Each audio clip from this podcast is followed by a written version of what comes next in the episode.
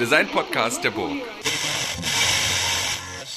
Herzlich willkommen zur 24. Folge des Hurra Hurra Podcasts und wie ihr Hörerinnen, Hörerinnen, Hörer hört, ist die wieder in deutscher Sprache nach inzwischen, ich glaube, drei Folgen auf Englisch, wieder mal Deutsch und ich ähm, würde gerne, bevor wir in das ähm, das Gespräch, diesmal mit Laura Strasser rein, noch kurz was zum Podcast sagen, für die, die das das erste Mal hören. Ähm, der Hurra Podcast ist ein Podcast über Design und sein Studium und seine Ausbildung und ähm, wird von mir, mein Name ist Christian Zöllner, ähm, produziert, gemeinsam und jetzt äh, vielleicht eine Neuigkeit äh, mit einer studentischen Hilfskraft. Das war ähm, ganz lange Cleo Dölling ähm, von der Burg Giebichenstein und ähm, das ähm, macht jetzt Leonie Fischer, weil Cleo nach 24 Folgen Podcast jetzt was anderes macht. Und ähm, ich sage an der Stelle nochmal Danke, Cleo.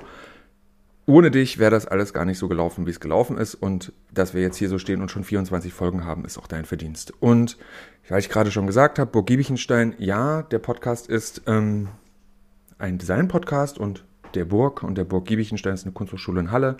Und ähm, unser Gast heute ist auch von der Burg Giebichenstein, das ist nämlich Laura Strasser und sie ist äh, Professorin im ähm, Produktdesign Keramik Glas. Und ähm, an der Stelle würde ich einfach gleich mal dir das Wort geben. Hallo Laura, schön dich zu sehen, wenn auch nur wegen Corona digital über den Screen. Und ähm, erzähl doch mal, was du so machst. Kurz, stell doch mal kurz dich vor, so bevor ich dann, bevor ich das falsch mache. Mhm. Also schön, dass ich hier bin oder schön, dass ich dabei bin. ja, du bist kann. ja bei dir, das ist ja schön. Weit weg und doch so nah. Ähm, ja, ich bin Laura Strasser. Ich bin Produktdesignerin auch, Ausgebildete. Und ich habe jetzt seit dem ersten Dritten vollumfänglich die Stelle in der Studienrichtung Produktdesign, Keramik, Glasdesign übernommen. Gratulation. Und ja, danke. Das, äh, ich war davor ja auch schon drei Semester da. Es konnte also schon so ein bisschen Burgluft schnuppern. Das war ganz schön so als Eingewöhnung. Genau, und ähm, bin aber immer noch und auch weiterhin und auch davor äh, lange Zeit äh, Designerin für vor allem keramische und Porzellanprodukte und Produktentwicklung auch gewesen. Ja, das ist so ein, vielleicht so ein bisschen ein ganz kurzer Brückenschlag zu meinem Hintergrund. Naja, das ist ja jetzt kurz, sehr kurz gefasst. Also ich, ja. ich habe ja noch mal geguckt. Also du hast ähm, ja nicht nur an der Burg gelehrt, sondern ja auch noch an anderen Hochschulen. Du hast für viele renommierte ähm, Firmen gearbeitet und kennst dich tatsächlich im Bereich Produktdesign auf der Ebene Gla äh, Glas sicherlich auch, aber, das, aber vor allen Dingen im Porzellan sehr gut aus. Ähm, und dadurch, dass wir uns ja eben auch in dem Podcast vor allen Dingen mit Design-Ausbildung beschäftigen und, ähm, und so mein Guilty Pleasure ja Porzellan auch so ein bisschen ist, wäre eigentlich meine mhm. erste Frage, würde, oder ich würde gerne wirklich gleich mal richtig deep reingehen und sagen, aber Porzellan, das ist ja so eine total craft-based Angelegenheit. Also da geht es ja um Können, um Arbeit mit Material und das Material, das hat seine eigene, ja, das erfordert einen Umgang so auch von den Menschen. Und ähm, aber jetzt ist aber das Designstudium so kurz und ähm, und die Anforderungen an die Designerinnen und Designer so groß. Ähm, kann man dann überhaupt diese Brücke schlagen zwischen dem Auskennen von oder zwischen der handwerklichen Ausbildung, vielleicht falsches Wort, aber kann man ja mal drüber reden und den ganzen, sage ich mal, digitalen Tools, die ja irgendwie in so einer mhm. Produktion auch nötig sind. Mhm. Ja, ist eine spannende Frage. Also ich kann das vielleicht erstmal so mit meiner Biografie beschreiben. Ich habe ja in Weimar Produktdesign studiert an der Bauhaus-Universität und da gab es diesen Schwerpunkt überhaupt nicht, als ich da studierte. Ähm, es gab zwar eine Keramikwerkstatt, aber die war eher von den Künstlern belegt. Und ähm, dann habe ich äh, während des Studiums eigentlich auch gar nicht so richtig gewusst, was ich jetzt, in welche Richtung ich mich weiterentwickeln wollte. Ich habe auch ursprünglich ähm, eigentlich Produktdesign angefangen und habe davor ein Jahr am Theater gearbeitet im Bühnenbild und wollte eigentlich in die Richtung gehen. Und dann habe ich aber irgendwie ähm, bei irgendeinem Hochschulinformationstag habe ich gedacht, oh, Produktdesign gibt noch viel mehr Möglichkeiten, es eröffnet mir ein breiteres Feld. Naja, und dann war ich da plötzlich und ähm, dann ähm, bin ich, ähm, aber während des Auslandsstudiums bin ich dann so ein bisschen auf den Geschmack gekommen. Und ich glaube, mein großes Glück war im Nachhinein, dass ich, weil du es schon angesprochen hast, es bedarf einer gewissen, hm, auch handwerklichen, tieferen Beschäftigung, würde ich mal sagen, mit dem Material, um es zu verstehen, weil man sagt ja auch, die Diva, das geht durch den Brand und danach ist alles anders. Äh, und ich hatte das große Glück, dass ich während meines Studiums, also zum Ende hin, schon relativ viel bei Kala sein konnte. Kala Porzellan, die sitzen äh, auch in Thüringen, in der Nähe von Weimar, ist mit dem Zug ganz gut zu erreichen gewesen. Und da ähm, habe ich ähm, schon während meines Studiums Kontakt hingesucht und dann durfte ich da in der Modellbaustube mithelfen und mitarbeiten. Und die haben mich so ein bisschen unter ihre Fittiche genommen. Also gerade der Modellbau ähm,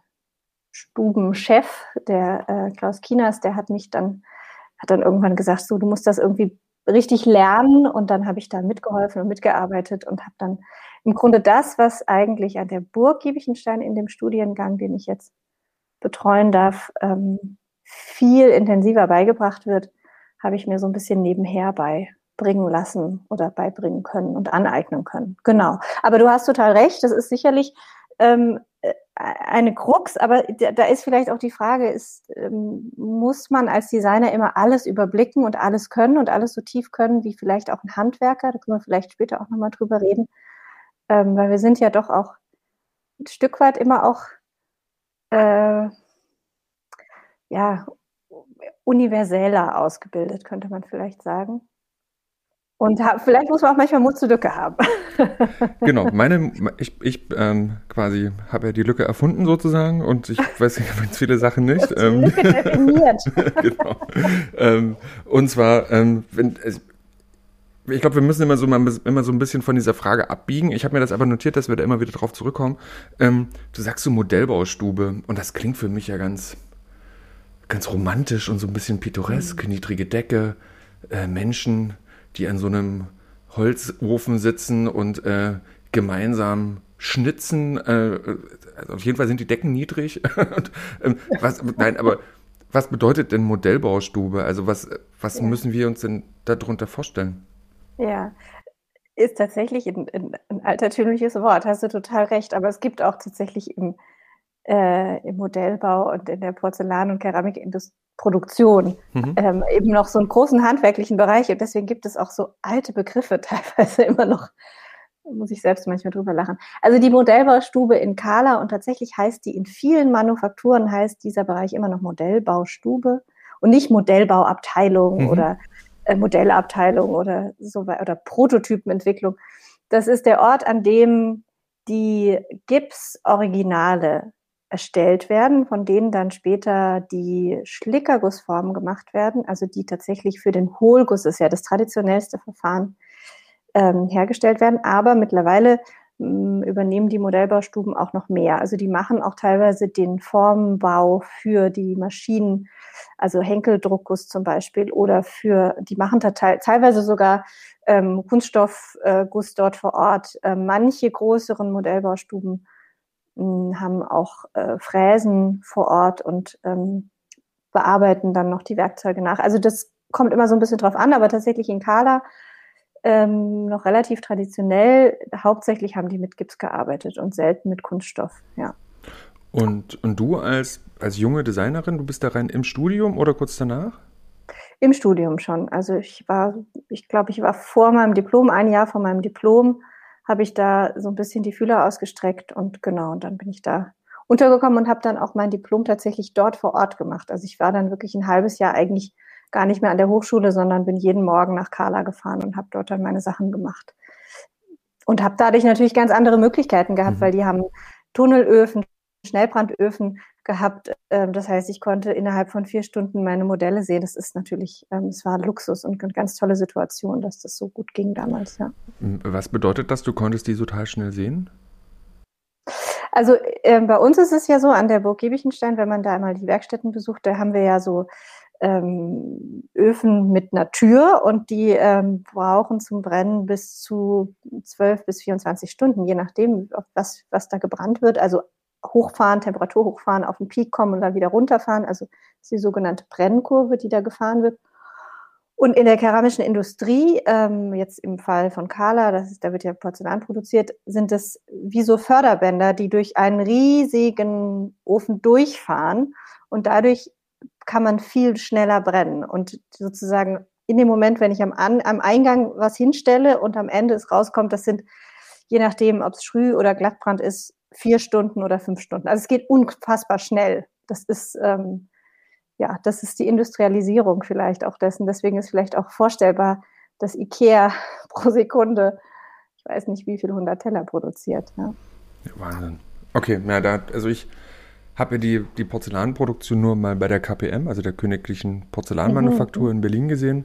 Und die hatten auch schon große Öfen. Also das war schon auch für mhm. mich sehr beeindruckend, vor allen Dingen, weil die auch, ich, na, jetzt merke ich das, ne, Mut zur Lücke, die machen ja Hartporzellan und, mhm. ähm, und die müssen ja auf so 1300 irgendwas Grad hoch und da war es eben auch, mhm. genau, und da war es so, dass, dass es eben auch eigentlich ewig gedauert hat. Ne? Du gibst da was ab mhm. und dann warten, warten, warten und dann kommt irgendwann ja. jemand und sagt, ja, das ist fertig, kannst du haben, Junge. Und dann, äh,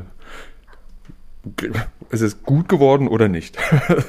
War leider bei der KPM nicht, noch nicht im Berg, aber ich vermute, dass die, äh, dass die keine Tunnelöfen haben, ne? sondern dass die na, es ist, wie sieht aus wie ein Tunnel. Also, also, also ein Tunnel. Ja? Ne? Ah, okay. Naja, also man, man schiebt es vorne rein und auf der anderen Seite wieder raus, aber das ist. Also eher, ist so ein Förderband, was durchläuft. Nee, nee, das ist kein Förderband. Das wird auf so, äh, so Dingern wird das so reinge, reingestackt und dann äh, ah, ja. steht das da drin. Und ähm, aber dann, ich, ich, ich, meine Aufgabe immer wieder zurückfinden zur, zur eigentlichen Frage, aber du kannst abschweifen, so viel du willst. Ähm, die, ähm, Jetzt bist du in dieser, äh, in dieser Modellbaustube drin und ähm, als junge Gestalterin, und jetzt mal prototypisch für viele junge Gestalter und Gestalterinnen, die das machen, und dann kommt ein Entwurf in diese Modellbaustube.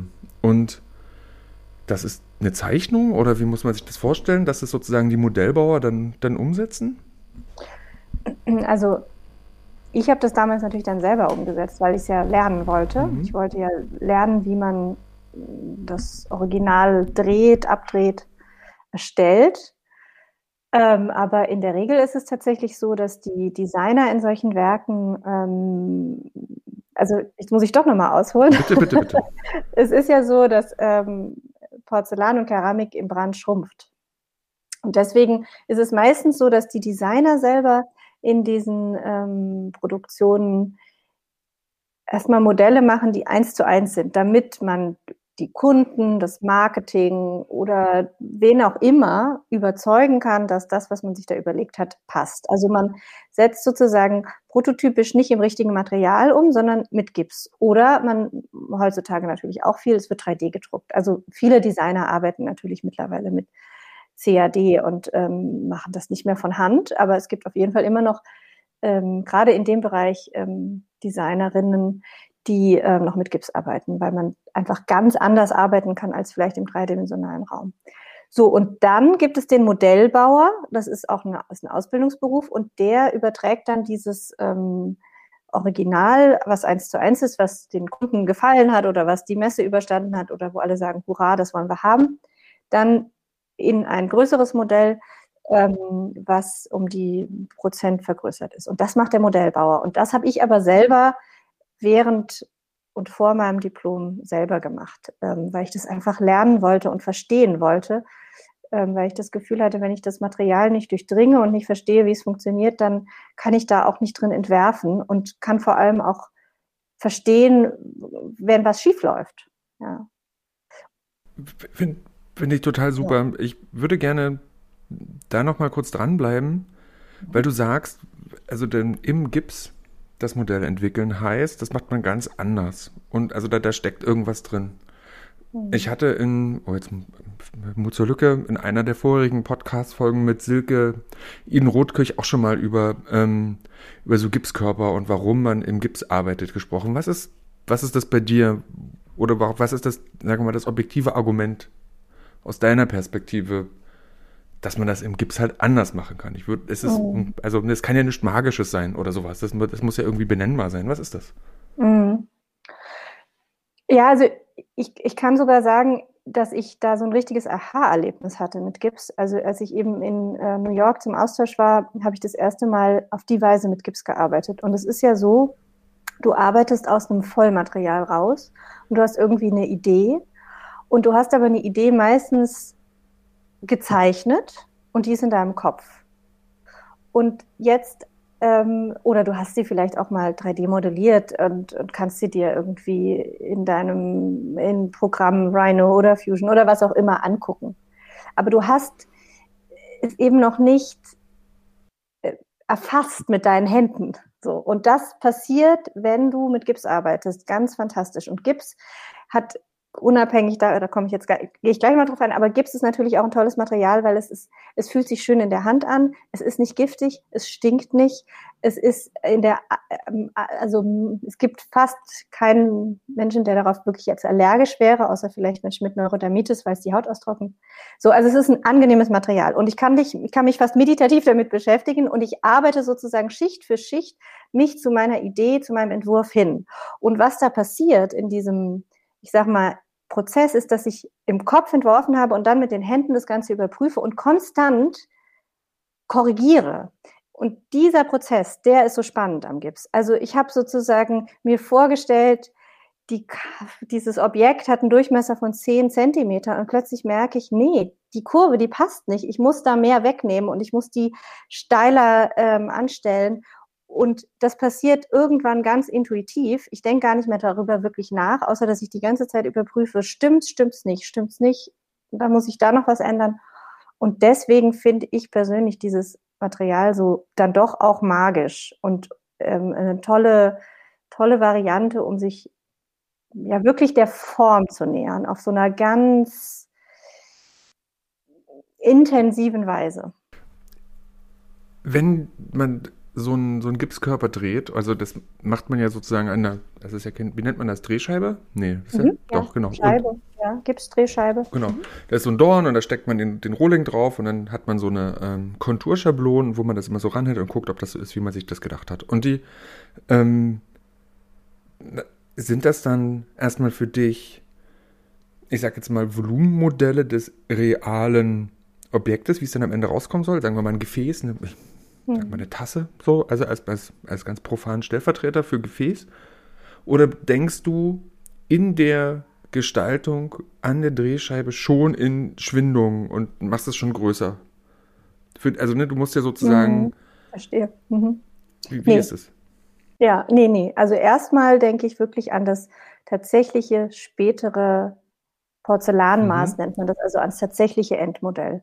Weil um das geht es mir die ganzen Probleme, die danach kommen, wie ich den, weil ich muss ja auch den Körper dann verändern, dass er den Brand übersteht, bestimmte Sachen sacken ab, verziehen sich, ähm, es sinkt mehr in der Höhe als in der Breite und so weiter. Ähm, das kommt danach. Und das macht dann auch die Modellbauerin. Genau, das machen meistens die Modellbauer. Ähm, ich in meinem Fall habe das äh, auch viel selber gemacht, weil ich später ja, ähm, habe ich vorhin ja kurz erwähnt, auch ähm, Produktentwicklung mache und gemacht habe. Und dann ist es gut, das auch zu verstehen. Aber ähm, eigentlich machen das die Modellbauer. Und die sind erfahren und das ist verrückt, weil die meisten Modellbauer können dieses Wissen nicht vermitteln. Das ist so ein intrinsisches ja. Wissen, was einfach da ist. Die haben einfach der, der das fünf Jahre gemacht hat, hat weniger Erfahrung als der, der das 20 Jahre gemacht hat. Und der kann manchmal gar nicht beschreiben, der guckt sich ein Objekt an und sagt, also eins zu eins, und der ja. weiß, so soll es später im Porzellan aussehen oder in Keramik, der sagt, okay, das und das müssen wir anders machen, damit es den Brand übersteht. Ja, das ist so ein. Ja, das ist, scheint ein verkörpertes Wissen zu sein. Und ich glaube, ja, dass. Absolut. Ähm, ja, und auch da, da freue ich mich dann immer so, dass, dass also ne, wenn das, das sozusagen das Arbeiten, also das ist ja auch, das Arbeiten, das ist ja ein Prozess. Das ist, geht, das hat einen Anfang, das macht seine verrückten Windungen und dann endet das irgendwann in einem Ergebnis. Und das ist dann eben eben dieser, ich habe den Namen vergessen, was du gerade gesagt hast, dieser porzellanfertige äh, Prototyp sozusagen und, mhm. und da entsteht ja Wissen über diesen Prototypen. Also der lässt sich ja nur durch die machenden Augen auch dann betrachten und einschätzen und sortieren sozusagen. Und ich glaube, dass dadurch, dass das ja eben auch das ganze Ding dreht sich die ganze Zeit, ne, das ist ja auch eine, das ist ja, das ist ja dann auch so ein bisschen Magic, ne? Also das sitzt du davor und das hat ja was Meditatives und dann guckst du immer ganz genau und fühlst und und das Ding ist ja, dass man ja, wenn man fühlt, fühlt man ja nicht nur das Objekt, was man anfasst, sondern ja auch sich. Das ist ja, das ist ja, ein, mhm. das ist ja so ein Wechselding. Und dass das, dass das passiert, führt vielleicht dazu, dass dieses Wissen so tief in den Menschen drin ist und dann vielleicht dadurch gar nicht so, also nur durch Lehre, also nicht durch Lehre, sondern durch Ausbildung, durch selbermachen, ähm, Erfahrung und Begreifen erst weitergegeben werden kann. So, und deswegen war es ja wahrscheinlich auch total schlau, dass du gesagt hast, nee, ich mache das jetzt alles mal selber. Nur so kann ich es verstehen. So, das mhm. ist ja, ist ja total spannend. Und wenn man jetzt aber mal guckt, dass, dass das sozusagen diese eine Variante ist, und jetzt hast du das aber schon angesprochen, die Computerprogramme Rhino, Fusion, SolidWorks, was es nicht alles Buntes gibt, ähm, ist ja auch ein wichtiger Teil dieser ganzen, dieser ganzen Arbeit. Und wenn du jetzt in deine, in deine Lehrpraxis guckst, einerseits in die, du hast an der UDK gelehrt, du hast an Weimar gelehrt, jetzt hast du das schon drei Semester an der, an der Burg und jetzt auch noch als berufene Professorin. Wie kriegst du denn die Sachen überhaupt in, ich sag jetzt mal, in, in den curricularen Einklang und sowieso Endfrage, aber die, die Vorfrage, was bedeutet denn eigentlich die Digitalität dann wiederum für, mm. für dich an der Stelle? Mm. Also ich glaube, man muss beides irgendwie ähm, begreifen und anwenden können und für sich, glaube ich, auch in der Übung und auch im Ausprobieren feststellen, ähm, wo das eine und das andere an seine Grenzen stößt und wo sich das auch unterstützen kann gegenseitig.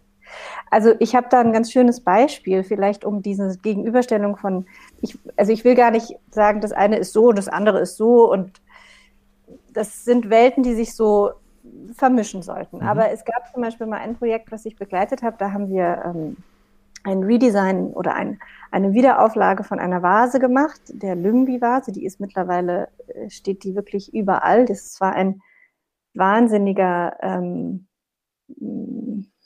das hat total reingeschlagen, diese Vase. Auf jeden Fall gab es von dieser Vase. Aber du hast die nicht entworfen als. als nee, als nee, die ist von, von Axel Brüll. Ähm, das ist ein Entwurf aus den Mitte 50ern, Ende mhm. 50er Jahren.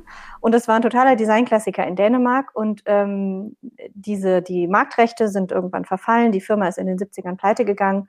Und dann wurde das wieder aufgekauft von ähm, einem Christian Elving und der hatte mich gefragt, komm, helf mir doch, wir bauen das zusammen wieder auf, wir müssen Produktion suchen, weil es gab keine Produktion mehr. So, das Einzige, was der hatte, der hatte keine Originale mehr, es war alles zerstört, keine Formen, alles war weg, waren Originale aus Antiquitätenläden. Von dieser Vase? Von diesen Vasen und mhm. von auch äh, und, und einen Katalog.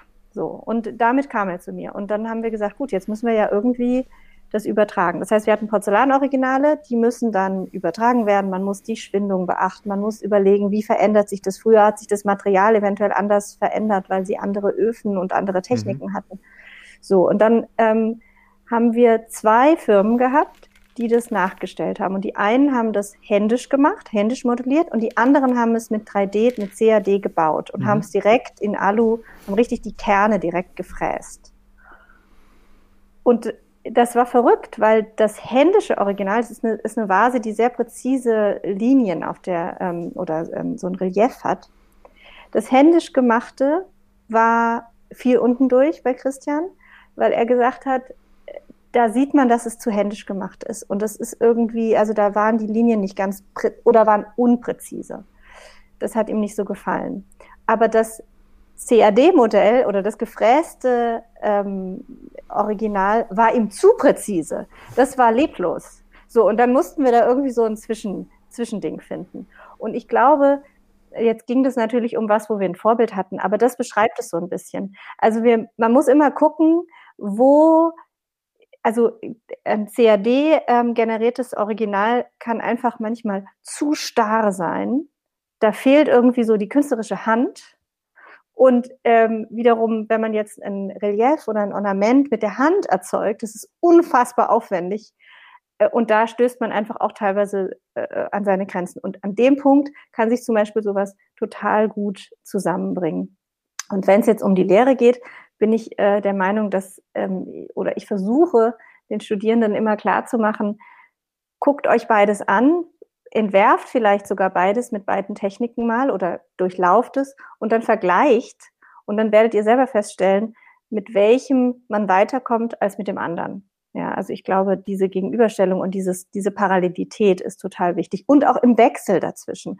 Also zum Beispiel, ähm, so gehe ich vor, ich entwerfe ganz häufig, wenn ich jetzt eine mehrteilige Kollektion mir überlege, dann entwerfe ich ein oder zwei Teile daraus tatsächlich mit der, also mit Skizze und dann händisch an der Scheibe. Und dann weiß ich, habe ich eine Erfahrung und dann gehe ich ins CAD und kann, weil ich dann auch weiß, was ich diesem Programm überhaupt sagen muss. Davor weiß ich das ja gar nicht. Davor entwirft dann am Ende das Programm, weil es mir irgendwelche Phasen und Rundungen und Kurven vorgibt, die ich aber eigentlich gar nicht so genau entworfen und überprüft habe. Wenn ich aber weiß, was ich dem Programm sagen will, dann ist es mein bester Freund und dann macht es genau das, was ich will.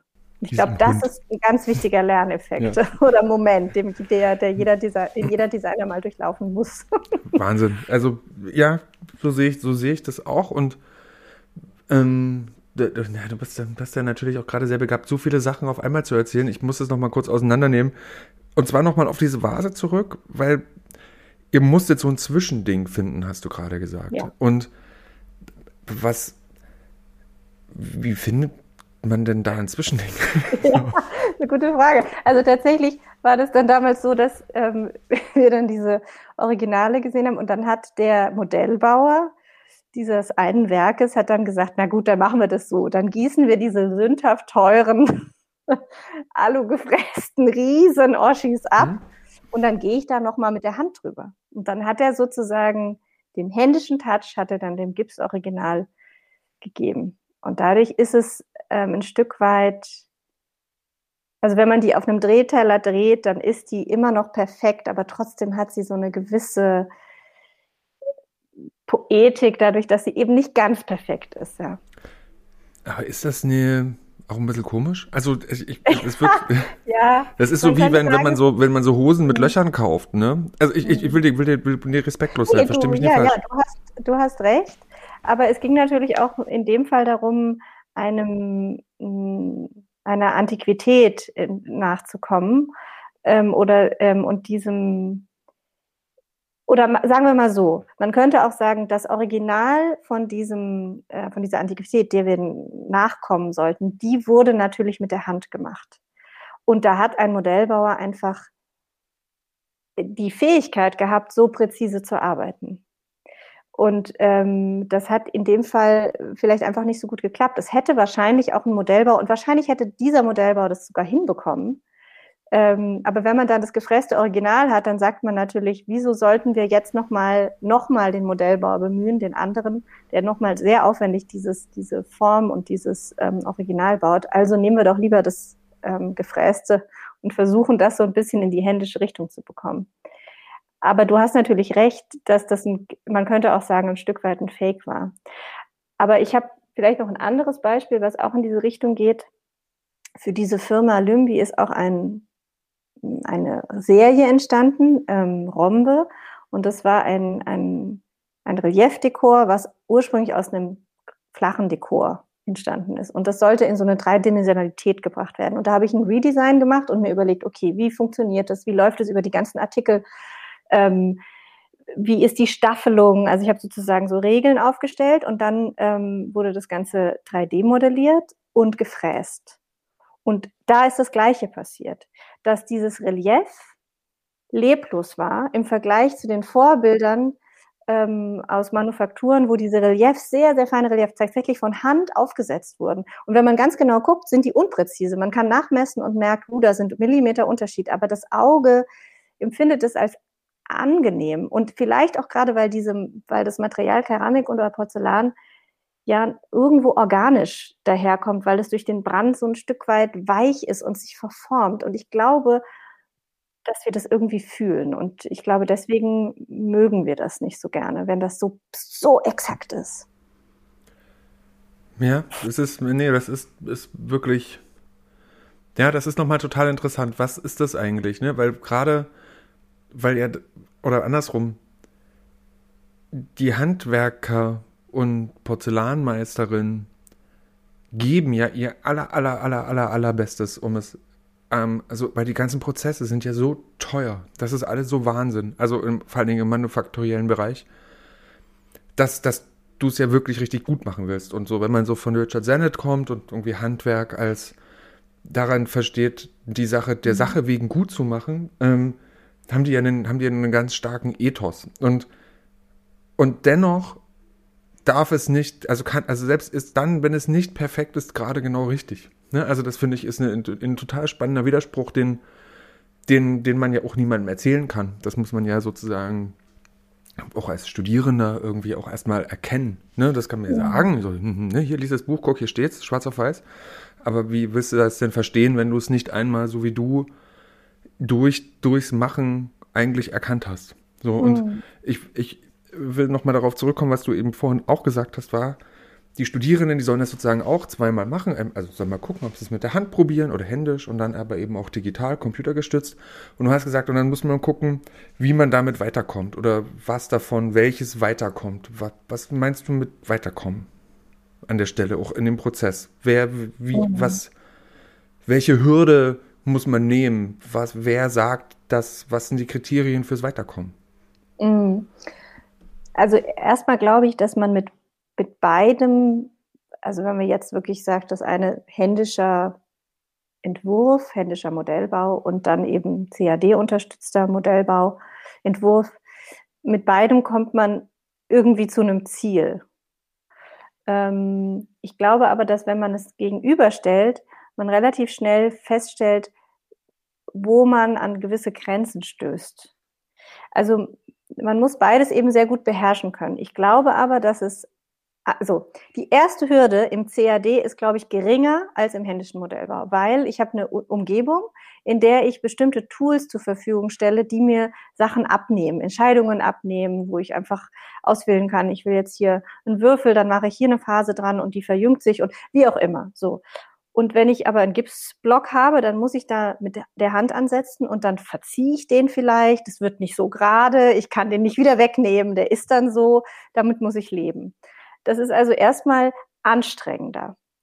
Ähm, allerdings, wenn ich es ein Stück weit beherrsche, dann glaube ich, dass ich präziser an meine Idee am Anfang rankomme, weil ich ja irgendwann ähm, kann ich die, beherrsche ich die Werkzeuge und dann kann ich, ohne dass ich mir aus der Menüleiste raussuchen muss, was macht jetzt genau das, was ich mir vorstelle, kann ich sagen, okay, ich arbeite mich da wirklich mit dem Schleifpapier, mit dem Messer millimeterweise hin. Mhm. So. Und dann muss das natürlich nicht am Ende, wenn ich das jetzt scannen würde, auf die Mühe genau sein, weil das sehen wir gar nicht. Aber es entspricht definitiv zumindest schneller, eventuell einer, einem, einem gestalteten Objekt, einer Geometrie, die ich mir vorgestellt habe, als eventuell das mit dem CAD-Programm gegangen wäre. Weil ich im CAD-Programm niederschwellig einsteigen kann, aber dann es relativ gut beherrschen muss, um dann wirklich dazu hinzukommen, dass das Programm nicht mich steuert, sondern ich das Programm steuere. Und ich glaube, deswegen finde ich diese Parallelität so spannend, weil man nämlich dadurch auch, also auf der einen Seite, ich steige hier einfach ein und denke, oh, ich kann alles entwerfen. Und im Gips brauche ich, muss ich mich wirklich erstmal so, es ist hart. Und äh, wenn die bei uns die Kurse machen, ist es auch so, für das erste Original brauchen die einen Tag. Und für das zweite brauchen die einen halben Tag. Und für das dritte brauchen die zwei Stunden. Es geht so viel schneller, weil die so schnell lernen. Aber diese erste Hürde ist hart. Und so im CAD geht's schnell. Aber wenn ich das eine parallel dazu dem anderen mache, glaube ich, weiß ich irgendwann, was ich das, das Programm fragen muss, beziehungsweise was ich mein Gips-Original fragen muss, um zu einem Ergebnis zu kommen, was mir und meiner Vorstellung entspricht. Weil darum geht es, glaube ich, als Designer, dass man so lang feilt und gräbt und guckt, dass man irgendwann sagt, ja, das ist gut, das ist wert, dass es entworfen wurde, dazu kann ich stehen und das will ich nicht verhindern als Produkt in dieser Welt. Nein, es ist gut, dass es entstanden ist. Und ich glaube, diese, diesen Ehrgeiz, dass es einfach richtig gut wird, den sollten wir alle haben. In ja, einer ja. Welt, in der es einen Überfluss gibt. Trotz, trotz, trotz Mut zur Lücke sollten wir das definitiv haben. Ja. Ich habe würde aber noch mal kurz. Ich habe so ein bisschen auf den Punkt gebracht. Nee, voll, super. Ab, ab, ab, ganz stark. Und ich würde doch das einfach so Judo-mäßig gleich wieder aufnehmen, so die Energie und die, die Frage drehen das ist ja dann dennoch eine, so wie du es beschreibst, das ist, hat das ja, ist das ja, scheint das ja eine Sache zu sein, die du lernen kannst, ne? die du, die du durch Training und durch, durch ein, also auch durch ein, durch ein, durch ein Erkennen von dir selber, eben durch die Arbeit mit einem Gegenstand, also mit einem Ding, was dir gegenüber ist und dir hilft, dich zu erkennen, irgendwie hinkriegst. Ähm, jetzt ist aber die Anforderung an die Designerinnen und Designer ja aber ein Stück komplexer als, ähm, als das, als, als, Gott, wie, ich, mir tut das immer so, das immer so schwer, das zu benennen, aber als, als das Gestalt, also als das formschöne oder formschlüssige Gestalten von physischen Objekten. So nenne ich das jetzt mal. Oder, und auch da eine Sinnfälligkeit schon drin zu haben und dass das alles ergonomisch passt und sowas, sondern wir müssen ja mehr machen. So, so, ohne, ohne eine Mehrwertproduktion so mit Marx, aber sondern dass wir sagen, wir wollen mehr. Und das hat ja oft mit, mit einer Art von vielleicht Gebrauchsinnovation, technologischer Innovation äh, zu tun. Ähm, wie, wie, wie kann man das denn gerade in einem, im Produktdesign, ne, wo es um, auch um, also Produkte sind ja auch Produktdesign ja ganz oft Dinge, die, die durch einen wirtschaftlichen Prozess in die Welt kommen, deren Zweck es ist, zu existieren und sowas. Wie, wie vermittelst du denn eigentlich, ach Gott, ich merke ich kann es ja noch nicht mal richtig, benennen, ohne irgendwie von Fettnapf zu Fettnapf zu stolpern. wie machst du das? Ja, also ich meine, ich glaube, was hinter deiner Frage steht, ist ja sozusagen, wir müssen uns immer wieder fragen, ist, ist dieses Produkt wert, dass es in die Welt kommt produziert wird, Ressourcen verbraucht? Sehr schlau. Also sehr, sehr richtig ähm, zusammengefasst, was ich versuche zu sagen. Das ist auf jeden Fall eine Frage und diese Frage, die ist hart und ich glaube, im Designstudium gibt es immer den Moment, dass man als Student sich fragt, wozu soll ich hier noch irgendwas tun? Aber äh, darum geht es ja nicht allein, sondern es geht ja im Endeffekt, und du hast es eigentlich auch schon angesprochen, darum, äh, das ganze Bild irgendwie in, in den Blick zu nehmen und sich zu fragen, ähm, in was für einer Welt leben wir denn und wo sind meine Fragestellungen und Probleme? Und das ist erstmal eigentlich, steht, finde ich, am Anfang. Ähm, also wie, wie kommunizieren wir, wo wollen wir hin, also in unserem Kontext ja auch, wie essen wir, wie, wie konsumieren wir Essen, ähm, wie entwickelt sich unsere Esskultur. Ähm, das sind, finde ich, die Fragen, die zum Anfang stehen. Und die müssen erstmal beantwortet werden in Konzepten und Ideen. Ähm, und dann muss man auch in Dialog treten und gucken, passt es überhaupt, was ich mir da ausgedacht habe. Ähm, und dann ist im Grunde das Können des Designers, das dann in Ideenräumen vielleicht auch darzustellen, zu visualisieren. Das ist ja eigentlich unser größtes, unser größter Schatz, dass wir das können, dass wir kommunizieren und visualisieren können. Und dann, wenn man es dann auch noch schafft, das in eine formschlüssige, gute Gestaltung zu überführen, dann hat man seinen Job richtig gemacht. Aber am Anfang ist sicherlich die Frage, wofür und wohin soll uns dieses neue Produkt überhaupt bringen? Ich muss allerdings dazu sagen, dass ich jetzt im Studium auch ähm, finde, dass man als Student sich und als Studierender nicht gleich mit den ganz großen Lebensfragen immer und andauernd überfrachten muss. Also es muss beides sein. Ich glaube, wir diskutieren ja sowieso die ganze Zeit darüber, ähm, wo geht's hin mit unserem Planeten und es ist uns allen klar, dass wir ähm, großen, großen äh, Problemen gegenüberstehen. Aber das Studium ist ja trotzdem auch ein Freiraum, in dem Experiment stattfinden soll. Und wo es auch wichtig ist, dass bestimmte Dinge erstmal ausprobiert werden ähm, in so einem geschützten kleinen Rahmen. Und da muss man vielleicht nicht gleich am Anfang fragen, hast du dir überlegt, dass du hier eine Ressource verbrauchst, die nicht zu recyceln ist? Das mache ich nicht, weil dann ist es am Ende auch frustrierend und traurig. Es ist ein sinnliches Material, Keramik, Glas und ich finde, da darf man auch erstmal ausprobieren und sich mit diesem Material überhaupt auseinandersetzen. Aber es ist trotzdem immer, es schwingt trotzdem immer mit oder sollte auch immer mitschwingen. Ähm, und ich glaube, deswegen finde ich es auch wichtig, zum Beispiel Firmen zu besuchen, schon im Studium, um auch zu merken, was ist denn deren Ethik und warum machen die das? Und ähm, gibt es Firmen, die das mit einer anderen Motivation tun, vielleicht als andere und äh, warum ist es vielleicht besser und, und gut zu unterstützen.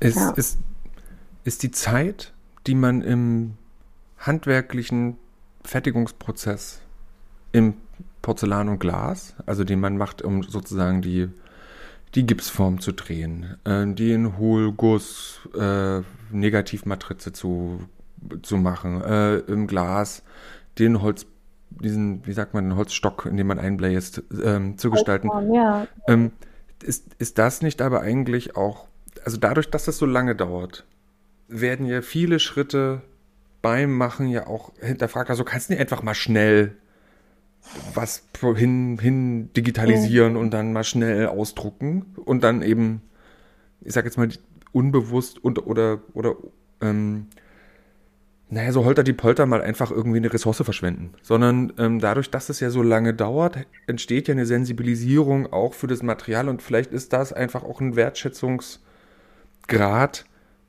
der sich, der, der sich ausgleicht. Also selbst wenn du einen, einen, einen Fehler machst in dem, in dem Entwicklungsprozess, Entwurfsprozess, ist der aber, ist es der aber wert. Ne? Also weil du ihn ja gemacht hast, voller, voller Ernsthaftigkeit hast du diesen Fehler gemacht und hast ganz viel dabei gelernt. Ne? Also du verschwendest mhm. ja da an der Stelle ja vielleicht gar nichts. Ne? Und ich finde das ich, ne, es, es gibt auch, es, es gibt Momente, wo man genau diese Sachen aber ganz doll thematisieren muss, um es sozusagen auch aus dieser kognitiven Dissonanz herauszukommen. Ja, ja, ich bin ja so total umweltfreundlich, aber ey, Walla, check mal, was du hier gerade machst, ne? Und das andere ist eben, sich eben auch auf die Materialien so einzulassen und auf das, was sie sind und was sie dir bedeuten können. Und das muss man eben auch einmal, zweimal, zehnmal, wie lange so ein Studium eben geht, durchlaufen. Und ich würde aber dann nochmal fragen, du hast das gerade auch nochmal angesprochen, eben, dass der Keramik, Porzellan, das hat viel mit Tischkultur zu tun, viel mit, mit ähm, auch mit, mit, wie wir essen und wie wir sozusagen auch mit Nahrung zu uns nehmen. Ich, bin da manchmal so ein bisschen verwundert, dass, dass nach so vielen Jahren Beschäftigung mit Porzellan immer noch dieses, die Tischkultur so ein, so ein Ort ist, so wie bei manchen Designern der Stuhl, ne, ist es da so ein, so nochmal, noch ein, ich sag mal ganz blöd, noch ein Teller, noch eine Tasse, noch eine Vase, also was, was, ich, ich, ich, ja, tut mir leid, ich sag's jetzt mal ganz blöd, was denkt ihr Porzellandesignerin denn, wenn ihr wieder versucht, noch einen Teller zu machen? Also, verzeiht, mhm. aber ich muss es mal gerade kurz so sagen. Nee, nee, das ist ja auch durchaus legitim. Also es ist ja auch, ähm, ich, ich selber habe ja in einem in einem Becken studiert, wo ich die Einzige war, die äh, weit und breit sich mit dem Thema mhm. beschäftigt hat. hat. Und jetzt äh, gibt es einen Studiengang, eine Studienrichtung, die ich jetzt betreuen darf, wo äh, im Grunde ganz, ganz viele sich ähm, mit ähnlichen Themen beschäftigen. Und da ist es natürlich, da drängt sich die Frage fast noch mehr auf, zumal ja diese Industrie auch nicht ohne Grund in einer Krise steckt, schon seit etlichen Jahren. Ähm, ich glaube, dass die, ähm, also es hat so zwei Seiten. Auf der, es ist ja erstmal so, dass sich unsere Ansprüche verändern und auch das, was wir wollen. Ähm, das ist sicherlich einmal eine Motivation dafür, dass Dinge neu gestaltet werden und verändert werden und neu auf den Markt kommen. Also das sind natürlich am Ende auch kapitalistische Prinzipien, die dahinter stecken. Aber ähm, es geht ja, ich, ich interpretiere diese Studienrichtung nicht nur als einen Ort, an dem neue Teller oder ein neues Servier entwickelt wird, ähm, sondern in dem auch vielleicht der Ort und der Kontext und das Miteinander gestaltet wird. Also ähm, mhm. Auch, auch, auch das Event, an dem sowas stattfindet oder auch die Frage, ähm, essen wir, ähm, essen wir wieder in der Familie zusammen? Wie wichtig ist es eigentlich, dass wir zusammenkommen? ähm, müssen wir darüber erstmal nachdenken. Also ist es wirklich ein Produkt, äh, was wir ähm, gestalten? Also natürlich ist es im Namen drin, aber muss das überhaupt immer sein? Also ich finde, es ist jetzt nicht die Kür oder es ist jetzt nicht der Anspruch, dass jeder, der ähm, in dieser Studienrichtung studiert hat, am Ende sagen kann, ich habe ein Servie gestaltet. Das ist äh, absolut nicht notwendig, überhaupt nicht gar nicht. Aber ich finde, ähm, man kann an der theoretischen Auseinandersetzung oder auch praktischen Auseinandersetzung mit einer Serviegestaltung unglaublich viel darüber mhm. lernen, wie man überhaupt Gestaltung angeht. Und es ist eine Übung im Grunde auch, ja.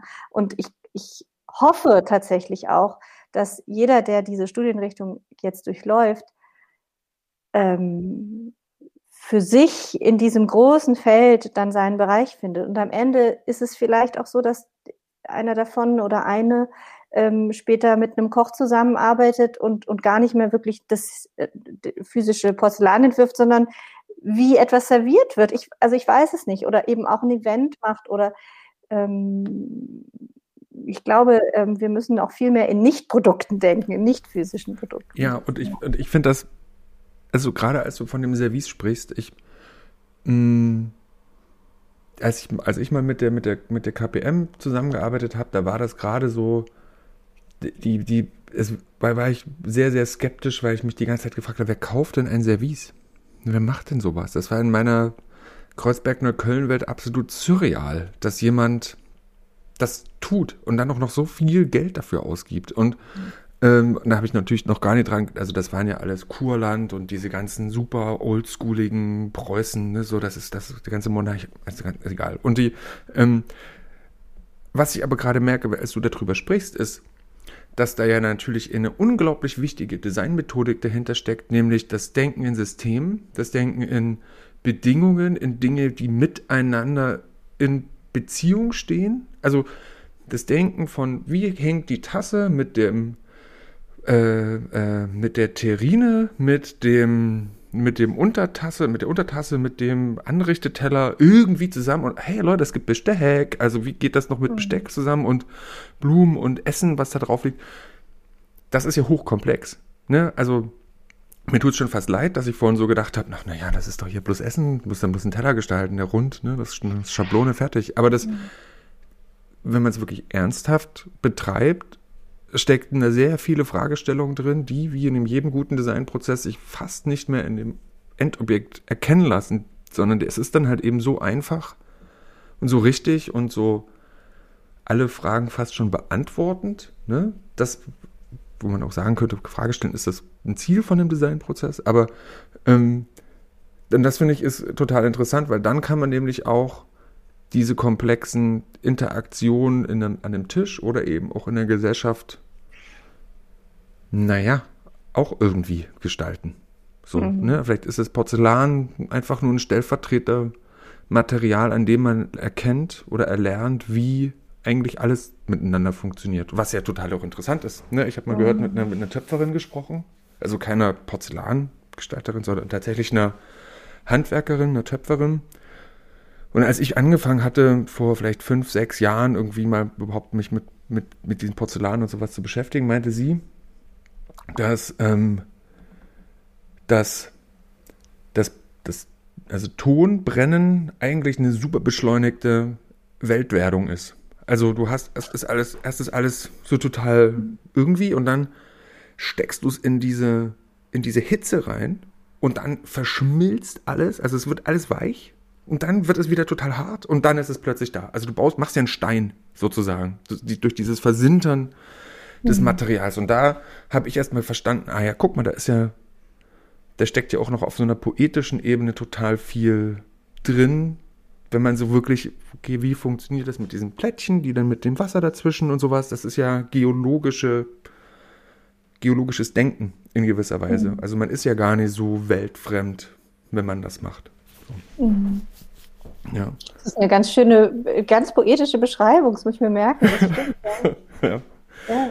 ja. Aber es ist, es ist, äh, also wenn man es jetzt im Gesang, also jetzt nochmal, ich finde es eigentlich ganz schön, weil da würde ich fast nochmal auch ein Stück wegtreten wollen, weil was das Spannende ja auch bei Glas und auch bei Porzellan ist, äh, dass es ja ein Kulturgut ist. Also es beschäftigt uns als Menschen und in unserer Menschwerdung ja eigentlich seitdem wir irgendwie sozial interagieren. Wir essen miteinander, wir singen miteinander, wir spielen miteinander.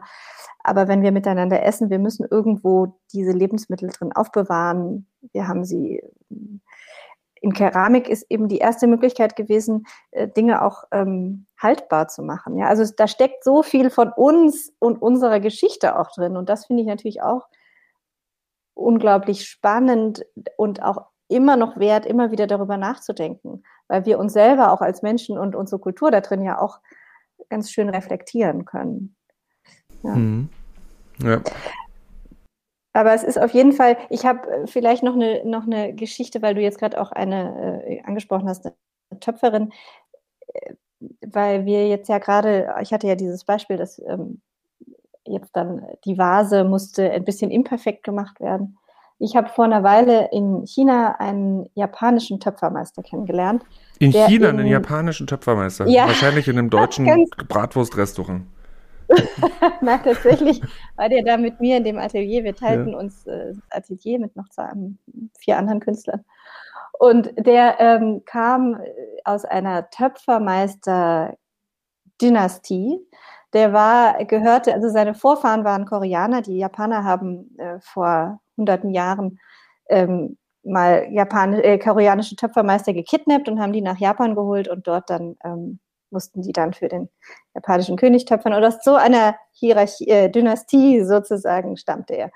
Und der war wirklich, der war 82, ein ganz wunderbarer äh, Mann, ganz höflich und ganz bescheiden. Und der äh, ist dann jeden Morgen aufgestanden. Ich war meistens viel später da als er. Und dann hat er Schalen getöpfert. Und ich habe den dabei gefilmt und auch die Zeit gemessen. Und er hat innerhalb von einer Minute sechs Schalen gedreht, die für mein Auge eins zu eins gleich aussahen. Und dann hat er um zwölf, also er hat eine Massenproduktion gestartet. Das war unfassbar. Und um zwölf kam seine Assistentin und dann haben sie alle Schalen wieder kaputt gemacht und haben wieder daraus Porzellanmasse gemacht. Es war nur eine Übung. Es war nur eine Übung, ähm, weil er gesagt hat, die sind noch nicht perfekt genug. Ja. Und dann habe ich gedacht, ja, aber im Grunde hat er das als Meditation gemacht und diesen Flow der, des sich aneignen einer Form, der Formgestaltung, fand ich unfassbar toll zu beobachten. Das hat mich total beeindruckt. Ja. Wir, wir können noch poetischer werden und ähm, weil, stell dir mal vor, also lass doch mal ein bisschen träumen, ne? Die, diese Person, die sitzt ja, und macht diese, ich weiß gar nicht, wie viele Schalen das, wie viel waren das vielleicht? Also er hatte dann mittags um zwölf sicherlich 300 Schalen gemacht, ja. genau. Und, und dann werden die alle wieder sozusagen wieder zur Masse zurück transformiert. Ähm, und ähm, jetzt könnte man ja natürlich glauben oder sich vorstellen, dass diese Tassen waren ja aber schon in diesem Material drin. Also das ist ja so eine Art Mhm. Das Material kennt ja schon eigentlich das so ein bisschen, wie so eine, wenn man so ein bisschen ist, so eine, eine Abstammungslehre oder Genetik denkt, guck mal, das ist da schon einmal in das Porzellan eingearbeitet worden. Also eigentlich also, wird, also ja, wird natürlich nicht so sein aus unserem rationalen Vorstellungsvermögen heraus, aber dass man dem Material das ja auch so ein bisschen beibringt, auch perfekt zu werden. Ne? Also man gibt ihm ja die Chance, sozusagen, nochmal das zu machen. Genauso wie man sich auch selber dann mhm. äh, die, diese, diese Chance gibt. Ähm, weil du gerade gesagt hast, du hast vorhin schon mal von, von New York gesprochen, jetzt warst du in China. Ähm, wie, wie hat dich, also ne, wir sind jetzt hier auch schon kurz vorm Ende, ich weiß gar nicht, wo, wo die Zeit hin ist. Ähm, die, ähm, aber was, was hast du in China getrieben? Also bist du so, so Edmund de Waal mäßig die weiße Straße lang gelaufen oder? Mhm. Lustigerweise bin ich auf Edmund de Waal erst später gestoßen, aber der ist auch in Jingdezhen gewesen. Das, mhm. Da war ich jetzt schon mehrmals. Ähm, ja, ich war äh, häufig sogar in China und auch in Taiwan und ähm, habe mir da angeguckt und auch in Japan, wie die dort mit Keramik und Porzellan arbeiten. Und der Grund ist, weil ich mit, in meiner Diplomarbeit mich mit dem Thema Kopie und Reproduktion beschäftigt habe und ähm, ich im Diplom eine Kopie von mir in China gemacht habe und deswegen war China irgendwie immer so auf meiner Agenda. Und, du hast eine ähm, Kopie von dir, also eine Kopie von ja. einer Arbeit von dir, oder?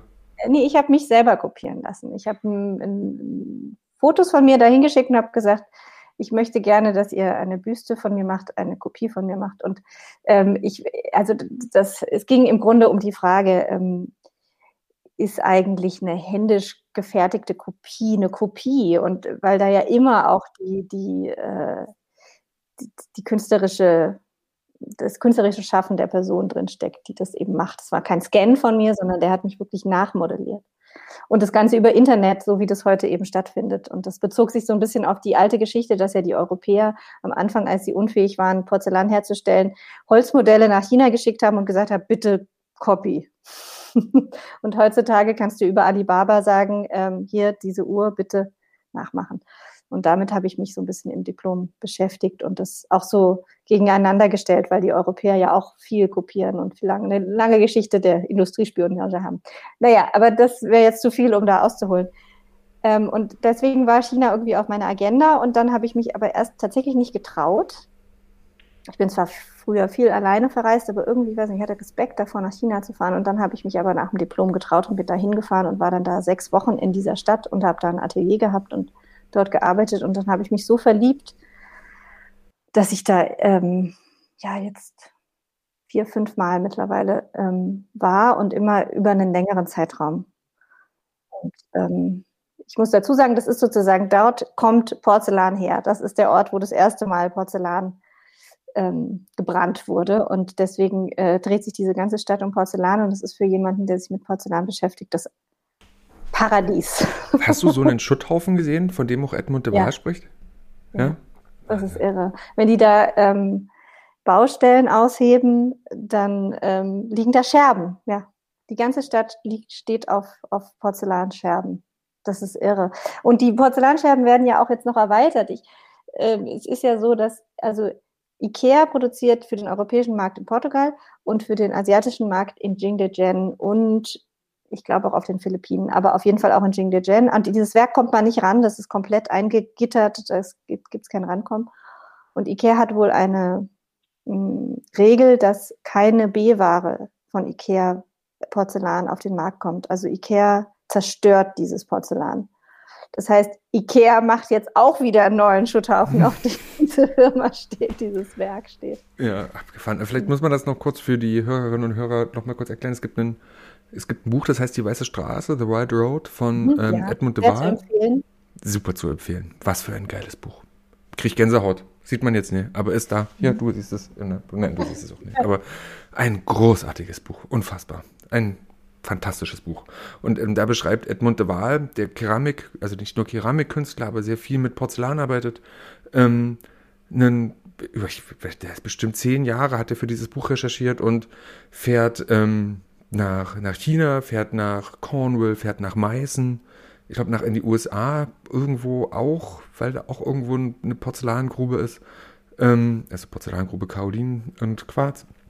Und beschreibt auf eine unglaublich sympathische Art und Weise, wie, was es eigentlich mit dem Porzellan auf sich hat. also für alle, die die ihr Leben machen wollen, dass es nicht mehr so ist wie vorher, sollen dieses Buch lesen. Ähm, aber, aber, noch eine Frage an, an, an dich. Ähm, jetzt hattest du dort ein Atelier in China und aber wie, wie, wie machst du das denn, dass du da hinkommst und ein Atelier hast? Also das stelle ich mir total äh, schwierig vor. Das, nee, das ist gar nicht so kompliziert, weil die Stadt mittlerweile ähm, also an manchen Orten darauf eingestellt ist, dass da europäische und amerikanische und kanadische Künstler vor allem hinkommen und ähm, dort arbeiten wollen. Und es gibt dort eine ganz große Universität ähm, und die äh, Studierenden dort können sehr häufig gut Englisch und mhm. die ähm, helfen einem dann ähm, auch im Austausch mit den Handwerkern, weil das muss man vielleicht noch dazu sagen, in dieser Stadt gibt es unglaublich viele Handwerker, die nur ganz kleine Teile in diesen Produktionsabläufen machen. Und wenn du mit denen zusammenarbeiten willst und bestimmte Techniken testen möchtest und ausprobieren möchtest und mit bestimmten Glasuren arbeiten möchtest, dann brauchst du eigentlich immer jemanden, der dir dabei hilft. Und dann brauchst du auch einen Übersetzer. Und ich kann kein Chinesisch leider. Habe ich verpasst. Und hattest du da eine Förderung, dass du auch diesen, zu, diesem, zu, dieser Über, zu diesem Übersetzer gekommen bist? Also wie hast ähm, du das ähm, finanziert? Nee, ich habe das, ich finde, habe mir diesen äh, Luxus immer hm. finanziert mit Projekten. Also ich bin eigentlich immer nach China gefahren und habe. Es ist so, wenn man, also ich bin ja mittlerweile zwölf Jahre selbstständig und es ist so, dass ich eigentlich, wenn ich im Studio bin, da habe ich zwar auch eine Werkstatt und eine Scheibe, aber ich habe eigentlich gar nicht so viel Zeit äh, frei zu sein in, in, einem Prozess und einfach auch mal über Sachen nachzudenken, die jetzt nicht gerade mit einem Auftrag oder Job zu tun haben. Und China hat mir diesen Freiraum immer gegeben und deswegen habe ich mir das sozusagen immer als eigenes Stipendium gegönnt, dass ich gesagt habe, ich fahre da sechs Wochen hin und arbeite da wirklich also bin ich wie in so einem Flow und arbeite dann sechs Wochen, nicht einmal war ich auch acht Wochen da, an allen möglichen Ideen, die ich so habe, auch mit Unterstützung von Handwerkern, die ich dann mit dazu hole und Modellbauern. Und dann habe ich, wenn ich zurückfahre, im Grunde einen Koffer voll mit Ideen und Ansätzen, die ich dann in den Pro Projekten danach total gut einsetzen und verwursten kann, sozusagen. Also es zahlt sich sozusagen von der Seite aus. Das heißt, ich habe das ohne Stipendium oder irgendwas mhm. gemacht, sondern einfach als äh, kreative Spritze für mein Studio sozusagen gesehen. Also eine, als so eine Kur am, am Ursprung ja. des, äh, des Porzellans. Ja. Und, und weißt du, was richtig cool ist? schöne Kurve, so Kur zum Ursprung des Porzellans, genau bei einer Stunde und irgendwie, was ist ich, 19 Sekunden. Wir machen jetzt hier Schluss. Das ist, ähm, mhm. wir können noch ewig weiterreden, weil es so Porzellan so geil ist und man kann so viel darüber machen. Ähm, aber ich würde dir trotzdem kurz noch die Möglichkeit geben, so einen letzten Satz nochmal. Hast du noch irgendwas? Du kannst du sagen, nö, alles erzählt. Und dann drücke ich hier einfach auf den Knopf und dann ist Schluss. Weil so ist es nämlich immer in diesem Podcast. Mhm. Ach du, ich glaube, ich habe tatsächlich, ich, wie du sagst, ich könnte noch viel mehr erzählen, aber ich habe das Gefühl, ich habe ähm, auch alles gesagt, was ich jetzt in dieser Stunde hätte sagen wollen. das ist so perfekt. Super, vielen Dank, Laura.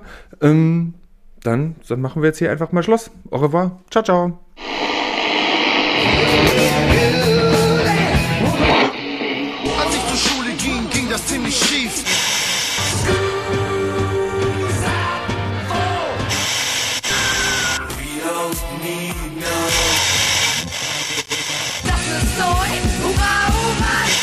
Der Design-Podcast der Burg.